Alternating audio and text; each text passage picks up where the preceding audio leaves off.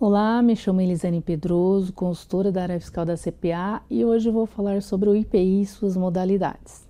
O IPI ele é um imposto, um imposto sobre produto industrializado, é um tributo federal que incide sobre produtos nacionais e importados e é aplicado sempre que a mercadoria ela é fabricada e depois comercializada. A sua alíquota não é fixa, porque varia de produto para produto, e quem define é o governo federal, através da tabela de incidência sobre produtos industrializados, a famosa tabela TIP, e é o imposto não cumulativo. O IPI ele incide em três momentos: na saída do produto industrializado pela fábrica ou pelo local equiparado, na liberação de mercadorias estrangeiras pela alfândega, né, que é o desembaraço aduaneiro, e, e em arremate de leilão, quando esses produtos são adquiridos de apreensão ou abandono.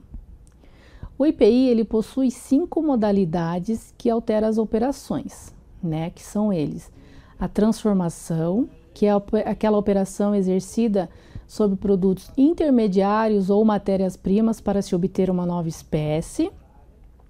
O beneficiamento é o mesmo produto aperfeiçoado, né? Operação que importe em aperfeiçoar, modificar, alterar a aparência, a utilização, o funcionamento ou o acabamento do produto.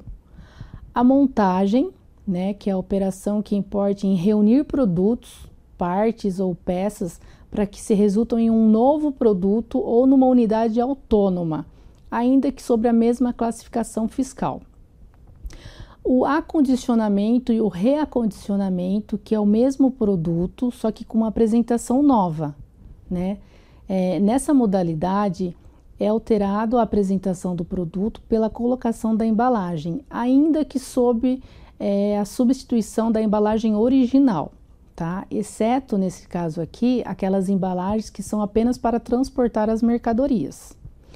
E por último, nós temos a renovação ou reacondicionamento, né, que é o mesmo produto renovado. Né? Então, é aquela operação exercida sobre produtos usados ou partes remanescentes dos produtos deteriorado ou inutilizado, né, que se remove ou restaura o produto para a utilização.